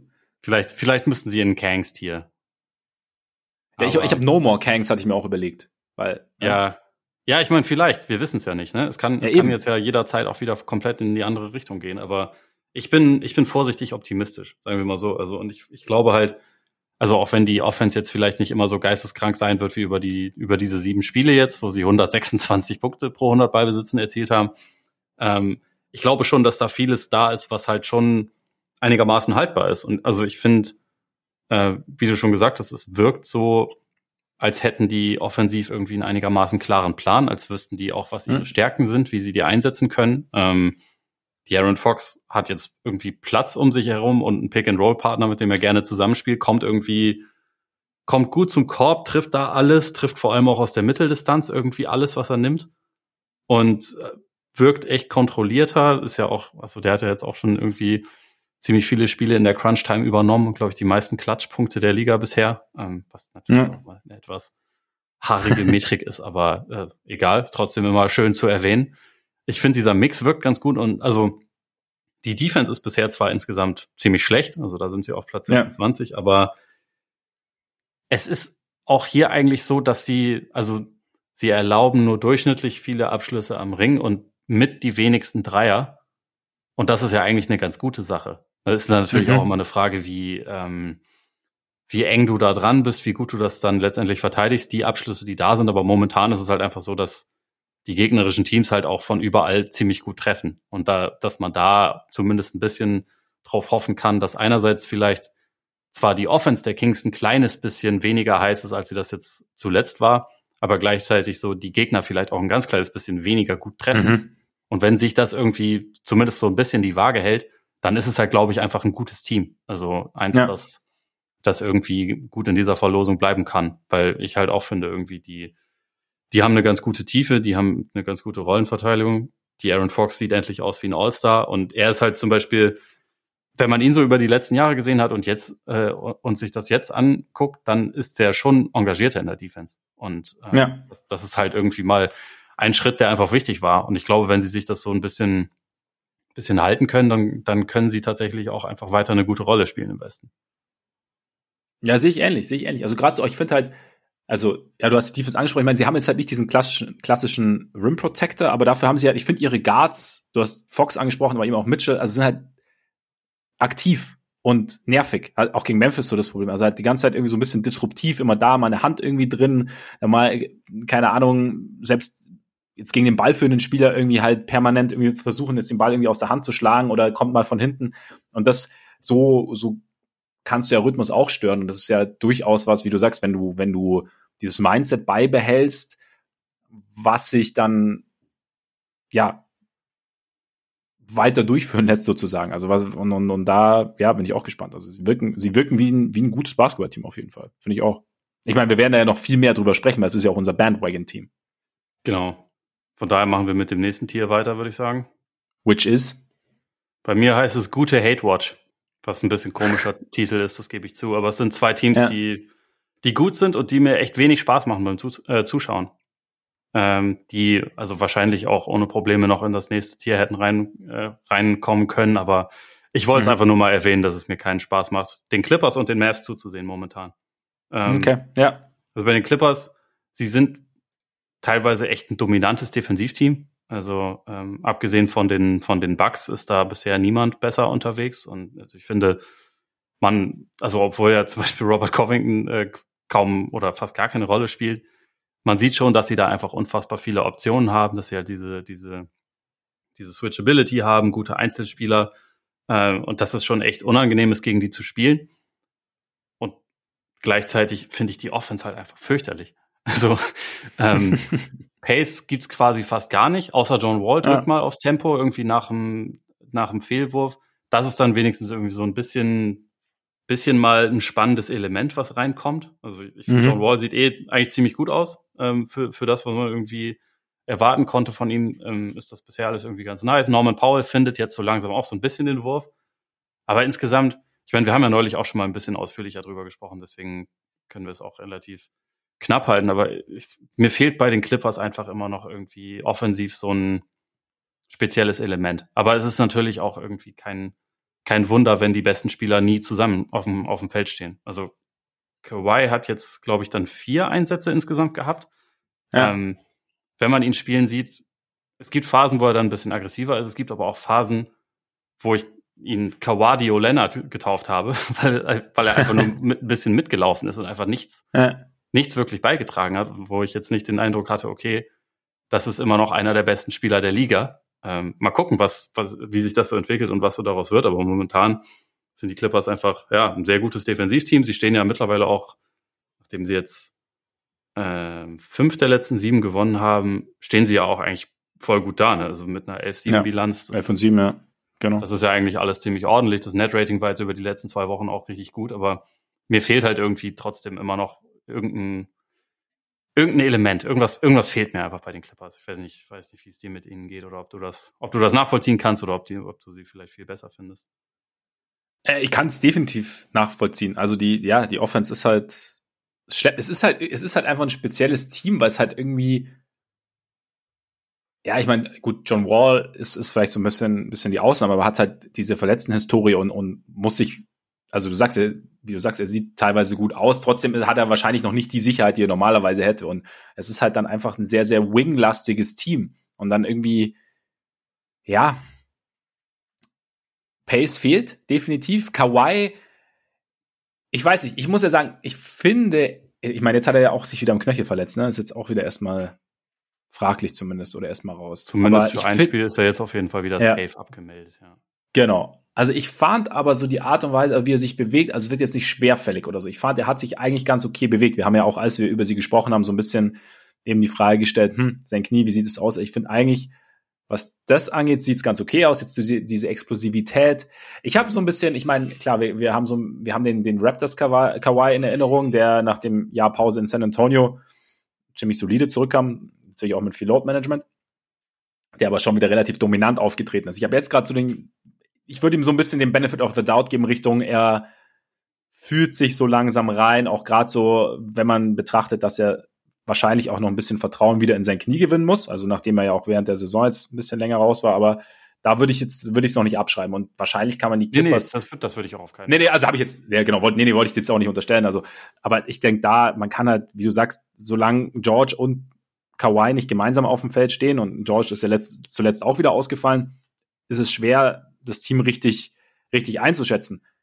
Das, das trotz allem eigentlich in den letzten zehn Spielen, ja sogar sind 7-3 in den letzten zehn Spielen, relativ gut funktioniert, dass ich finde auch Subac off offensiv immer öfter, ja, halt ein Mismatch für den Gegner darstellen kann und das halt nutzen oder sagen wir so, es, es immer mehr oder halt nutzt, wenn, wenn, wenn es da ist. Hm, ja, lässt mich halt aus Clippers Sicht positiv nach vorne schauen, weil ich mir denke, okay, deine zwei besten Spieler sind nicht immer, sind nicht immer da, stehen nie gemeinsam auf dem Feld und trotzdem formt sich da eine Defense, die wahnsinnig eklig ist und, und trotzdem gewinnst du deine Spiele und hast halt, findest Möglichkeiten, deine Spiele zu gewinnen. Und wir wissen nicht, wie es mit Kawhi und, und George, ob wir dieses Du wirklich mal in voller Blüte gemeinsam auf dem Court sehen oder nicht. ist ja eigentlich schon seit Anfang an so. Aber ja, grundsätzlich, ich habe sie deswegen, ich habe sie sogar im Tier noch auf der Suche, aber Playoffs und am Ende vielleicht sogar Contender. Sehr umständlicher Name, aber irgendwie, wenn du trotz dieser ganzen, ja, wenn du trotz all dieser Widrigkeiten dann dich irgendwie doch fängst, dann über jetzt über einen längeren Zeitraum, dann ja, und halt trotzdem noch Potenzial nach oben hast, könnte ein Indiz dafür sein, dass am Ende vielleicht doch ein bisschen mehr drin ist, als der Saisonstart vermuten ließe. Ja, absolut. Ich meine, elitäre Defense ist ja auch etwas, was dir in den Playoffs durchaus helfen kann. Natürlich ja. hilft, hilft dir dann auch, wenn du deine besten Spieler hast. Mal gucken, ob, ob die Clippers den Teil erfüllen, aber die gute Defense gibt ja in der Regel eine Chance. So, und, ja. Äh, die haben sie und die, also da glaube ich auch dran, dass das, dass das auf jeden Fall haltbar sein wird. Deswegen, äh, also ja, ehrlicherweise, dieses Team und auch, auch die Mavs, die könnten bei mir eigentlich in dem nächsten Tier einfach mit drin sein. Nur halt quasi als mhm. separates Tier, weil sie mir keinen Spaß machen. Aber sie, sind, sie, sie, gehören, sie gehören mit rein in das andere Tier. Ja. Bei Dann den Mavs. Sag kurz, was ist, ja? Da finde ich es irgendwie alarmierend, dass Luca so viel machen muss, obwohl halt mhm. Wood und Din Dinwiddie als zweite Offensivoption ja eigentlich beide abliefern. Also beide sind ja für sich eigentlich gut in die Saison gestartet. Wood spielt halt irgendwie nicht so viel. Ich, ich finde es irgendwie interessant, weil man so den Eindruck hat, dass Jason Kidd eventuell diese Verpflichtung einfach scheiße findet. Also ich, ich frage mich, ob man da vorher mit ihm drüber geredet hat und gesagt hat, hey, hast du Bock, Christian Wood einzusetzen oder ob man das halt vielleicht einfach entschieden hat und dann hat er gesagt, ja, ich habe da übrigens keinen Bock, den einzusetzen und ihr könnt, ich zeige euch jetzt mal, wie es wie es laufen wird. Also irgendwie finde ich das eine ganz komische Dynamik, die das gerade hat. Mhm. Ähm, ich finde so, Josh Green ist auf jeden Fall ein Lichtblick, äh, Lichtblick, weil der auch so ein bisschen Überraschungsmoment reinbringt, aber sonst finde ich die Spiele teilweise schon echt anstrengend zu sehen und äh, bei aller Wertschätzung für für Luca, wenn es irgendwie 120 Possessions pro Spiel gefühlt Luca-Ball sind und man eigentlich weiß, ah, okay, er geht jetzt auf einen eigenen Abschluss oder ja, er findet noch einen Schützen. Selbst wenn diese Arten und Weisen, wie er an die eigenen Abschlüsse oder an die Pässe für die Schützen kommt, selbst wenn das für sich irgendwie spektakulär ist, es hat schon einen gewissen Abnutzungseffekt. Mhm. Und ich glaube halt auch einfach, dass du mit dieser, äh, sorry, Mavs-Fans, Westbrook-Harden-Spielweise am Ende einfach auch irgendwann an Grenzen stößt. Und es hat, also ja. ich meine, es hat ja auch seine Gründe, dass die Mavs immer im Lauf des Spiels halt irgendwie äh, schlechter werden, was die Performance abgeht und dass Luca halt meistens im dritten und vierten Viertel abbaut im Vergleich zu dem, was er vorher mhm. gemacht hat. Wenn du halt die ganze Zeit irgendwie alles machen musst, das ist halt, ist halt irgendwie ein komisches Setup. Deswegen, sie sind gut, sie sind auch, das muss man ja immer dazu sagen, wenn da so ein guter Spieler dabei ist, dann äh, hat natürlich auch keiner Bock, in den Playoffs gegen die zu spielen. Und wir haben es ja letzte Saison erst gesehen, dass, äh, dass man da dann auch auf einmal ein bisschen tieferen Run hinlegen kann, als das vorher irgendwie gedacht wurde, ähm, ja. als sie in die Conference Finals gekommen sind und dort natürlich dann chancenlos waren, mehr oder weniger, aber trotzdem, das ist ja sehr achtbar.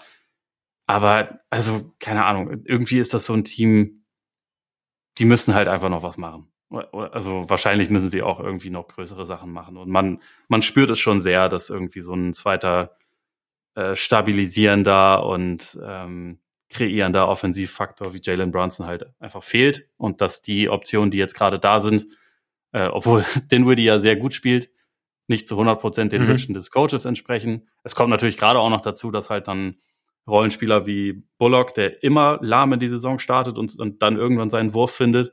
Und Finney Smith, dass die halt alle gerade irgendwie ziemlich wackelig unterwegs sind oder beziehungsweise wechselhaft. Aber irgendwie, irg irgendwie überzeugen mich die Mavs einfach nicht so richtig doll. Man sieht ja bei Bronson in New York auch, also wie gut er eigentlich ist. Ne? Also das, da ist ja, ja, dass so einer fehlt, ist irgendwie, ist irgendwie schon, schon verständlich. Also ich würde würd alles unterschreiben mit dem Zusatz, dass ich auch nicht wahnsinnig viel Mavs gesehen habe. Trotzdem halt, was ich gesehen habe, ich meine, sie haben Luca, sie sind so Du weißt, wie sie spielen. Ja, also. ja, genau, genau. Also. Hat sie nicht so viel verändert. Und, genau. man weiß auch, man weiß auch, dass es, dass sie das einen sehr, sehr hohen Floor bietet, wie sie spielen. Und deshalb, ja, ich habe sie, ich habe sie so ein bisschen auch, weil halt alles noch nicht so 100% schon so noch auf der Suche mit Tendenz Heimvorteil sind sie bei mir so in dem Ding. Oder mit Chancen auf den Heimvorteil in dem Tier. Und, ja, Deine mehr, ich habe im Endeffekt nicht zu lang. Ich, ich, verliere voll den Überblick, aber das ist. Äh, das ja, aber okay. du, ich, ich, bin, ich bin, ich bin sehr wortgewaltig, weißt du? Ja, absolut. ähm, nee, aber ich habe, aber dafür halte ich mir jetzt hier kurz. Ich habe nämlich nichts hinzuzufügen und deshalb nenn du mir mal dein nächstes Tier, wie es heißt. Hoffentlich, also maximal zwei Wörter und sonst ja. zählt's nicht. Ich habe es Finals Upside genannt. Ich könnte es auch Heimvorteil nennen, aber mhm. ähm, ich darf ja zwei Wörter. Deswegen, wie gesagt, Eben. so Top Dogs habe ich vakant gelassen, weil mich kein Team bisher restlos überzeugt. Aber so die vier mhm. Teams, die da dann jetzt kommen und also wie gesagt, die Clippers muss man da eigentlich mit reinnehmen, sind so diejenigen, ähm, wo ich denken kann, also wo ich mir vorstellen kann, mit ein, zwei äh, positiven Fügungen kann das ziemlich gut werden. Also einmal mhm. die Grizzly-Bären drin, bei denen halt die große Frage ja. ist, ob wir irgendwann mal das ganze Team sehen. Also Bane fehlt ja jetzt noch länger. Äh, ja. Moran ist, ist jetzt wieder zurückgekehrt, aber also was mir auf jeden Fall Hoffnung macht, ist, dass Jaron Jackson seit seiner Rückkehr eigentlich ziemlich gut aussieht. Also dass halt irgendwie dieses ähm, dieses Rim Protection Element durch ihn ja dann auch ein bisschen zurückkehrt und also vor mhm. allem auch eine größere defensive Flexibilität einfach zurückkehrt durch ihn. Ähm, insgesamt finde ich einfach, dass, dass Memphis ein saugutes, sautiefes Team hat. Wie gesagt, meine große Frage ist halt einfach nur, sehen wir das irgendwann mal? Ähm, mhm. Irgendwann bestimmt. Und also wenn, wenn Sicherlich. Bane dann die Form bestätigt, die er davor hatte, dann, dann ist das einfach ein saugutes Team, was, glaube ich, äh, ja. echt viel, viel reißen kann. Ähm, das nächste wären die Suns, die momentan mhm. das beste Net-Rating der Liga haben. Dafür haben sie eigentlich zu wenig Siege, wenn man ehrlich ist. Aber macht ja nichts. Also das ist halt äh, insgesamt einfach trotzdem eine Maschine. Und also, dass sie jetzt gerade ein bisschen, bisschen wackeliger unterwegs sind, liegt halt, also ist halt auch leicht dadurch zu erklären, dass halt einfach Chris Paul und äh, Cam Johnson gefehlt haben. Cam Johnson fehlt ja. auch noch ein bisschen länger. Ähm, dadurch kommt halt logischerweise irgendwie so ein bisschen Sand rein. Das ist halt auch jetzt kein super tiefes Team. Also momentan springen dann Campaign oder Tory Craig halt auch in die Bresche und übernehmen ein bisschen mehr. Trotzdem, Dwayne Washington. Genau, Dwayne Washington. Jock Landale ja auch. Das war ja auch jemand, den hm. man jetzt vor der Saison nicht unbedingt so auf dem Schirm hatte, dass er so eine gute Rolle spielen würde. Aber ähm, sie haben da schon Optionen. Ich glaube, es wäre halt gut, wenn sie jetzt wirklich mal zeitig eine Lösung finden mit dieser Jay Crowder-Situation. Also einfach nur, weil das äh, so ein relativ wichtiger Kader und Gehaltsposten ja im Prinzip noch sein könnte, den sie jetzt gerade einfach nur, der jetzt gerade einfach nur leer ist, ja. sozusagen. Ja. Also ähm, wenn man da noch einen gestandenen, vernünftigen Wing irgendwie mit reinbekommt, dann, dann vertraue ich der ganzen Sache schon mehr. Und wie das dann in den Playoffs ist, wird sich zeigen. Also wird sich natürlich auch zeigen, wie gesund Chris Paul dann ist und all diese Geschichten. Das wissen wir bei den Suns. Aber für den Moment ist es halt einfach weiter ein echt gutes Team, was auch wieder um, um Platz eins im Westen mitspielen wird, glaube ich. Also wenn, wenn da jetzt nicht irgendwas ganz Gravierendes noch passiert. Ähm, deswegen gehören sie da für mich irgendwie auch mit rein. Ja. Wie siehst du die Suns? Äh, ähnlich, ja. Also ich muss auch sagen, ich meine, bis zu der Verletzung gerade auch von Paul lief es ja, oder der Saisonstart lief ja extrem gut eigentlich, als alle, als alle fit waren. Klar, bei, bei Johnson mit dem Meniskus-Ding muss man halt schauen, wann er zurückkommt. Hm. Was halt, was Mut macht, ist, finde ich, dass, also ich meine, wir wissen alle, dass Devin Booker sehr gut mit dem Ball umgehen kann, aber dass sie halt, dass, dass sie mit ihm, also dass er noch mehr Plusspieler sozusagen ist, irgendwie. Weißt du, wie ich meine? Also, dass er halt, also er halt einfach eine extrem gute Saison spielt und dann vielleicht dann gerade mit Blick auf den Playoffs dann nochmal noch konstanter noch mehr übernehmen kann. Und dann, also ich sehe sie, für mich sind sie mit bis jetzt so von den Top-Teams im Osten eigentlich das, das am, am meisten noch überzeugt. Also trotz der Widrigkeiten, also trotzdem, dass dann halt du dann halt eben Lineups hast hm, mit Spielern, die normalerweise jetzt nicht so in der, in der, in der Rotation wären, jetzt vielleicht auch Ish Wainwright, der jetzt nicht so viel Spielzeit be käme normalerweise. Und deshalb sehe ich sie eigentlich von, ja, von den Teams jetzt, also bei mir ist mit dem Tier ähnlich, am sichersten sozusagen. Ähnlich jetzt, es ist bei mir ähnlich ein bisschen mit den Nuggets, wobei da habe ich so ein bisschen die Frage an dich. Macht's dir Sorgen, wie schwer sich Michael Porter Jr. offensiv getan hat, jetzt ohne Nikola Jokic? Also Jokic war ja raus mit Health and Safety Protocols, kam jetzt gegen Detroit zurück und Porter hat jetzt in der Phase 32 Prozent nur aus dem Feld getroffen. Macht dir das so ein bisschen Sorgen, dass du da eigentlich dir erhofft hättest, okay, das wäre jetzt eigentlich mal auch eine Phase gewesen, in der er hätte so ein bisschen, ja, man sich so als erste Option, weil äh, Jamal Murray war, war ja auch mit raus, ähm, sich als erste Option hätte austoben können und üben können. Äh, nicht wirklich, weil ich glaube, die, also in den, in den wichtigsten Phasen der Saison wird halt, wird Porter ja nie die erste Option sein ja. müssen. Also ich glaube, ich meine, wir haben ja neulich auch schon mal über die Nuggets ein bisschen gesprochen und über diese Staggering-Thematik und dieses, äh, dass Malone irgendwie ungern ähm, Murray und Jokic voneinander trennt und dadurch man halt auch diese absurde On-Off-Differenz bei Jokic immer wieder hat, also wo das Team halt einfach super ist, wenn ja. er drauf ist und dann ist es. Äh, ja, da wäre Porter ja gerade der, ne?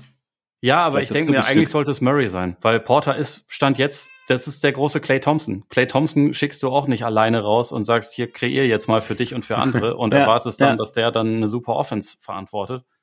Porter, der ist noch kein fertiger Spieler, vielleicht kommt dieser Aspekt über die Jahre auch noch ein bisschen mehr hinzu, aber jetzt gerade ist er ja einfach nur einer der besten Catch-and-Shoot-Spieler, die du dir wünschen kannst. Also weil ja weil er halt riesengroß ist und äh, einen unfassbar guten Wurf hat. Also wer wirklich auch einen historisch guten Wurf hat.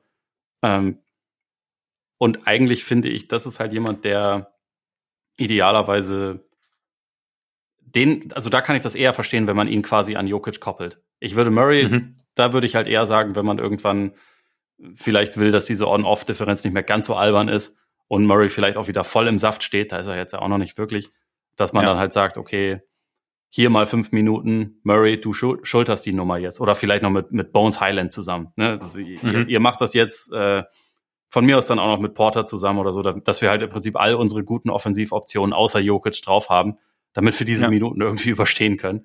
Aber ein Bank plus Porter Lineup, da habe ich ehrlich gesagt keine großen Erwartungen dran, weil das einfach nicht seine Stärken sind. Also und auch nicht seinen, seinen Stärken gerecht wird, die er hat. Ich finde, der ist halt mhm stand jetzt einfach so ein perfekter, äh, perfekter Play-Finisher, kein, ähm, mhm. kein Play-Initiator sozusagen.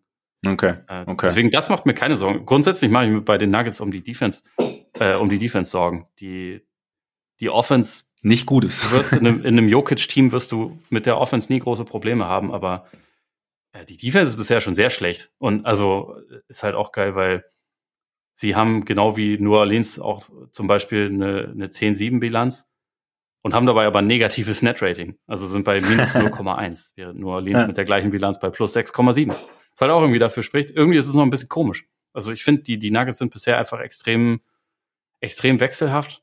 Äh, ich finde, die Offense könnte auch auf jeden Fall noch besser aussehen, als sie das bisher getan hat, aber da, da haben jetzt natürlich die Ausfälle auch nicht geholfen. Ähm, aber ja, also ja, das große Fragezeichen ist, ist auf jeden Fall für mich mehr die Defense, als wie es, wie es da gerade offensiv läuft kann, den, den Punkt kann ich auf jeden Fall nachvollziehen. Im Endeffekt ist es ja auch, aber auch so ein Ding, ich meine, du hast halt, du musst zwei Spieler wieder integrieren, die jetzt nicht zwingend als absolute Premium-Verteidiger gelten mit Murray und, und Michael Porter. Wobei, also, ne, Porter kann man ja seinen Einsatz nicht absprechen. Ähm, und da hast du, und generell, und dann hast du halt mit, mit KCP noch jemand Neuen dabei, den du vorher nicht hattest. Das heißt, du musst ja im Endeffekt alles neu aufbauen. Und gleichzeitig ist halt wie du ja auch gesagt hast, muss Murray, muss auch Porter sich erstmal wieder in Form spielen. Also sowohl jetzt, was das Spiel an sich angeht, als auch was das Körperliche angeht. Und ich glaube, da ist es halt schon ein bisschen, das, das macht es der Defense vielleicht noch ein bisschen schwerer. Ob ich mir jetzt, ich weiß nicht, ob ich mir jetzt Sorgen mache. Also ich hätte auch nicht gedacht, dass es jetzt so schlecht ist, beziehungsweise ich hätte gedacht, dass KCP von Anfang an mehr hilft, aber grundsätzlich ergibt es ja schon halbwegs Sinn. Also wie, wie das Team jetzt mit, mit Gordon, mit KCP und dann hast du mit Michael Porter zumindest Länge. Jokic hat sich ja auch gemausert und so. Und dann denke ich, weiß ich nicht. Es geht ja auch darum, hauptsächlich wahrscheinlich solide zu werden. Ich könnte mir vorstellen, dass das, dass das funktioniert. Wie es dann, also ob es dann so sein wird, muss man natürlich sehen. Aber ja, irgendwie die Nuggets sind vielleicht, also die Nuggets sind mit das Team, also jetzt mit den Suns und auch den, ähm, den Grizzlies, um das ich mir irgendwie am wenigsten Sorgen mache, weil das ist irgendwie, ich denke mir, das, also, wie ich gesagt habe, also es ergibt für mich einfach Sinn, wie es zusammengestellt ist mittlerweile.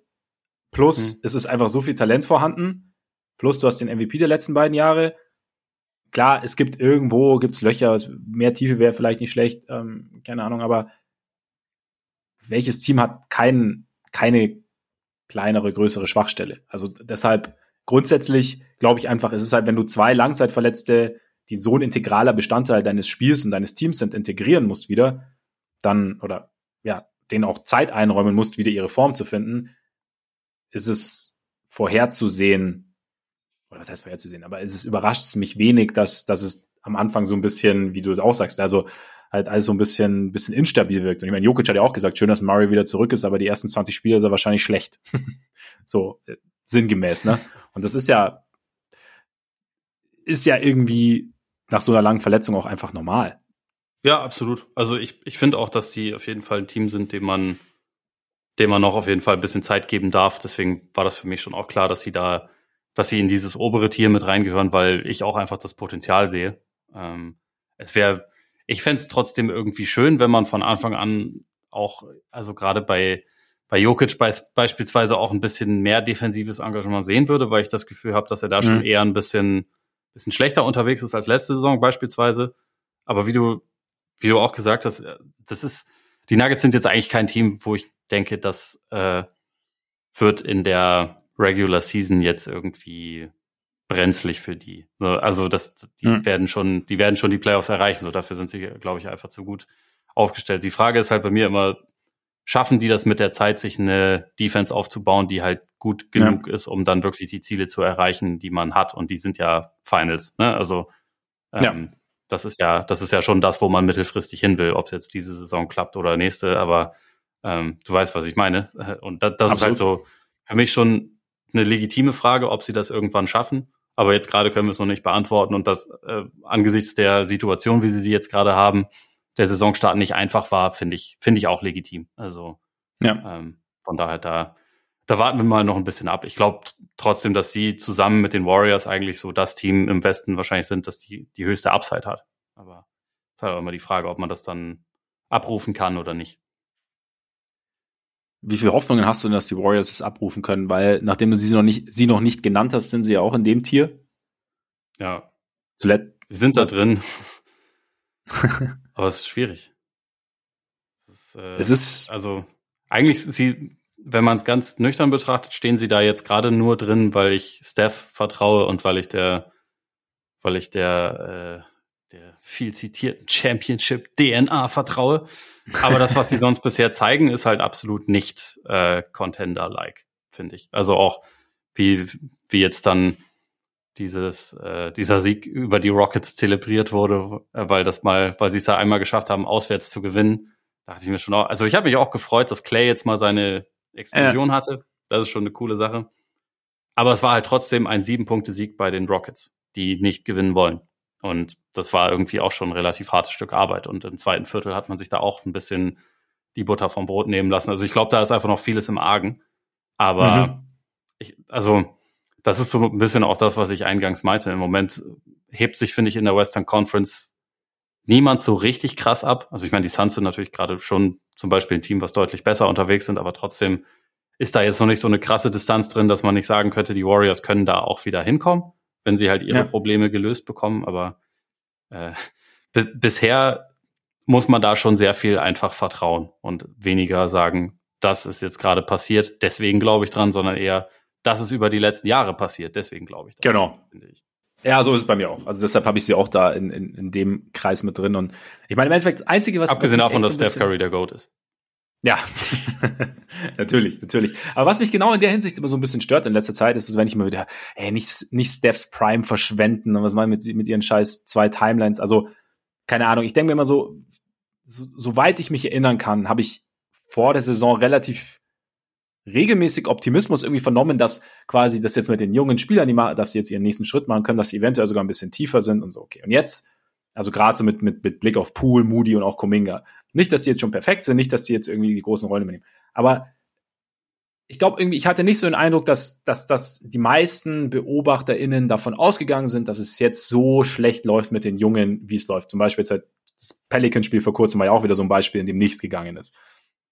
So, ja, und jetzt reden wir die ganze Zeit, als, als hätten die Warriors jetzt seit drei Jahren, würden sie irgendwie versuchen, auf Teufel komm raus, irgendwie äh, Steph ein paar Junge mit an die, an die Hand zu geben, damit die halt möglichst nach Steph dann irgendwie übernehmen können direkt. Ich meine, es ist jetzt halt die Saison und wir wissen ja gar nicht, was hinter den Kulissen abläuft. Klar, es gibt dann wieder Meldungen von wegen die Warriors wollen nicht unbedingt einen Trade einfädeln.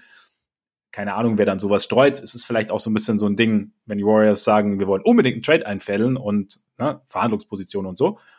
Aber dieses Two-Timelines-Ding wird mir meiner, mit meiner Meinung nach jetzt ein bisschen zu sehr geritten irgendwie. Weil ich glaube, die Warriors schauen sich halt, wie wir es auch machen, schauen sich halt an, wie sich die Jungen entwickeln. Und wenn man dann irgendwann sieht, okay, das wird jetzt nichts mehr, dann kann ich mir schon vorstellen, dass da irgendwie noch ein Trade kommt. Sei es jetzt zum Beispiel für den Jakob Pöltl oder irgendwas. Das heißt, es ist irgendwie für mich jetzt halt irgendwie noch nicht, noch nicht so richtig spruchreif. Einfach weil von, okay, das könnte funktionieren, bis, okay, sieht gerade scheiße aus, sind halt, seither sind halt 18 Spiele gespielt. Und da kannst du als Front Office, kannst du nicht wahnsinnig viel machen und machst du wahrscheinlich auch nicht wahnsinnig viel, wenn du so, wenn du drei so junge Spieler hast, vier so junge Spieler hast. Und deshalb, also mit James Wiseman reagieren sie ja gerade schon auf eine Art. Und ja, wollte gerade sagen, also das war ja auch eigentlich also, der Spieler, um den es am meisten ging, oder? Also ja, wo, wo ja schon, aber also ich meine, es geht schon. Ja, ja, nee, aber ich finde, ich hatte schon auch so den Eindruck, dass es eben darum ging, dass man sich halt, dass man sagt, okay, wir wollen aber Kuminga entwickeln, wir wollen Moody entwickeln. Also so weißt du, wie ich meine. Also klar, Wiseman mhm. ist natürlich so ein bisschen der, der Posterboy der ganzen Geschichte, das, oder der, ne, weil er, oder das Gesicht sozusagen, einfach weil es, weil er am kompliziert, was bei ihm am kompliziertesten ist. Aber ja, ähm, ja, wir hatten da ja neulich schon mal drüber diskutiert, aber also da das ja seitdem passiert ist, wie findest du denn den, den Schritt, dass er jetzt erstmal in die G-League gegangen ist? Glaubst du, dass es halt gut für ihn, gut für die Warriors oder, oder hättest du dir gewünscht, dass sie da eher sagen, nee, wir wollen das, wir wollen das jetzt aber gerne weiter probieren, so auf dem, auf dem höchsten Level? Ich glaube, es ist also der berühmte ein Schritt zurück, zwei Schritte nach vorne. Ob es dann passiert, weiß ich nicht. Aber ich, ich kann nachvollziehen, dass man einfach sagt, okay, es funktioniert jetzt so einfach nicht. Wir sind dann auch so exponiert, dass es irgendwie, dass, dass dann die, die Einflüsse von außen dann eventuell auch noch so, so problematisch sein können auf Dauer, dass, dass sie die Entwicklung zusätzlich bremsen und dann einfach zu sagen, okay, jetzt mal mehr Sicherheit. Wie gesagt, ich meine, wir sprechen immer wieder drüber. Er hat halt sehr wenig organisierten Basketball gespielt in den letzten paar Jahren. Und dann nochmal halt einfach sich so eine gewisse Sicherheit zu holen, ähm, Raps zu holen mit, mit einem größeren, mit einer größeren Toleranz auch, glaube ich, kann, kann schon helfen. Ich meine, klar hast du dann gleichzeitig wieder das Ding, okay, er wird jetzt degradiert, was macht das jetzt mit ihm, was macht, was macht das mit seinem Kopf? Da ist, glaube ich, auch eine, eine, eine Frage der Kommunikation. Wie, wie vermittelst du es ihm? Wie sprichst du mit ihm? Also ich glaube, ihn jetzt so ein bisschen, ja, ich kann mir schon vorstellen zu sagen, also ihn jetzt rauszunehmen und dann halt eben in der, in der G-League so ein bisschen, wie gesagt, Sicherheit gewinnen zu lassen und Raps, ihm Raps zu geben, kann schon helfen, meiner Meinung nach. Inwieweit es dann, also wie gut er dann sein kann, weiß ich natürlich nicht. Aber so grundsätzlich ja. kann, kann, ich den, den Ansatz nachvollziehen. Wie ist bei dir? Ja, ich, ich sehe es auch so. Also ich meine, für Jordan Poole war es damals Gold wert. Das war natürlich auch ein bisschen andere Situation, ein bisschen andere Erwartungshaltung. Ähm, mhm. Und also waren auch die, die Warriors ein bisschen in einer anderen Situation, aber das war ja auch jemand, der irgendwie so ein bisschen, glaube ich, seine, äh, seine Grenzen ein bisschen austesten konnte, der, der auch einfach davon profitiert, halt mehr organisiert zu spielen, ein bisschen auch, glaube ich, ja. mehr Augenmerk darauf zu legen, in der Defense irgendwie okay zu sein und solche Sachen. Und da war das, glaube ich, auf jeden Fall ein guter Schritt. Wie sich für Wiseman auswirken wird, mal gucken. Ich glaube, dieses, dieses Timeline-Ding, ich finde es schon relevant, aber also es ist auch was, was jetzt, was jetzt Joe Lacob beispielsweise, glaube ich, auch in Interviews halt genannt hat. Und also, dass das schon so ein bisschen ein Ziel der Organisation ist, halt, dass man sagt, wenn Curry dann irgendwann vielleicht nicht mehr ist oder wenn diese Ära vielleicht nicht mehr ist, dann stehen wir trotzdem, dann stehen wir trotzdem schon blendend da. Und da, also, ja. ob das nun, ich glaube nicht, dass das alle in der Organisation so sehen, also, weil es, glaube ich, auch ein bisschen es ist insofern ein bisschen naiv, weil sie jetzt gerade halt einfach einen der besten Spieler ever haben in, und einen, eine der, eins der besten Trios ever haben. Und davon auszugehen, ja gut, die, das Original ist dann irgendwann weg, aber wir setzen das einfach so fort. Ist halt einfach sehr unwahrscheinlich. Aber ich habe auch das Gefühl, ja. dass so dieser, diese Ansicht sich so langsam ein bisschen mehr durchsetzt. Und das, also, das ist ja das Gute an der Situation in der Western Conference gerade, dass es halt sich jetzt noch niemand so richtig krass distanziert hat oder so Die ja. Warriors haben ja noch Zeit, sich zu finden. Und ich glaube, also die Rotation, wie sie jetzt aussieht, sieht vielleicht in den Playoffs ein bisschen anders aus. Mal gucken, ob sie noch was machen. Ich meine, sie sind ja ein Team, was relativ selten während der Saison irgendwelche Trades macht oder irgendwelche größeren Änderungen vornimmt. Mal gucken. Aber sie haben auf jeden Fall noch ein bisschen Zeit, um sich zu finden.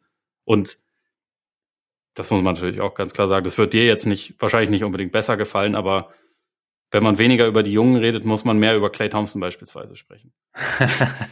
Der natürlich auch jetzt gerade nicht unbedingt ein äh, konstant positiver Faktor ist. Aber auch da kann man zumindest die Hoffnung haben, dass es besser wird. Ich habe dir ja neulich schon gesagt, der, der Wurf wird kommen. Der Wurf war jetzt da. Genau. Die Defense genau. mal gucken. Finishing in Korbnähe auch mal gucken, weil das war selbst in diesem Rockets-Spiel echt ein Problem. Aber ja. wenn der Wurf da ist, dann hat man ja zumindest schon mal eine wichtige Sache, die man, die man irgendwie notieren kann und alles andere. Mal gucken. Man, man kann den Warriors auf jeden Fall noch ein bisschen Zeit lassen. Das finde ich immer auch. Ja, bei Clay, ich meine, war ja auch ein großes Thema, dass er so mit Teufel komm raus so ein bisschen versucht hat, aus, aus seinem Slump rauszukommen und dann, dass dann halt, ja, die Offense auch so, der Offense damit gescheitert. Ja, mal gucken, wie es da ist. Ähm, vielleicht, was halt, nee, was ich meine mit den, mit den zwei Timelines, also es ist ja auch legitim, das Ding ist halt nur, ich meine, sie haben gerade eine Championship gewonnen, jetzt gehen wir in die neue Saison, haben 18 Spiele gespielt und wir sprechen darum, dass das natürlich, dass das jetzt gar nicht geht, wo keiner vor der Saison gesagt hat, dass jetzt gerade irgendwas verschwendet wird, weil sie halt in der Opening Night ihre Ringe bekommen haben. Das meine ich eher so. Also, mhm und wir wissen nicht, wie du auch sagst, also ob sich die, dass es halt sich eventuell langsam auch so ein bisschen, dass man sich vielleicht davon verabschiedet. Was ja auch okay ist, ist ja okay, mit der, mit der Einstellung oder mit der Idee ranzugehen, solange die Idee funktioniert und dann Anpassungen vorzunehmen in dem Moment, in dem du merkst, okay, hm, vielleicht ist es besser, wenn wir jetzt gerade auf das setzen, was wir jetzt haben, weil wie du sagst, ist, wir haben halt da einen der besten, die es jemals gab oder jemals geben wird. Wird, weiß ich nicht, gab.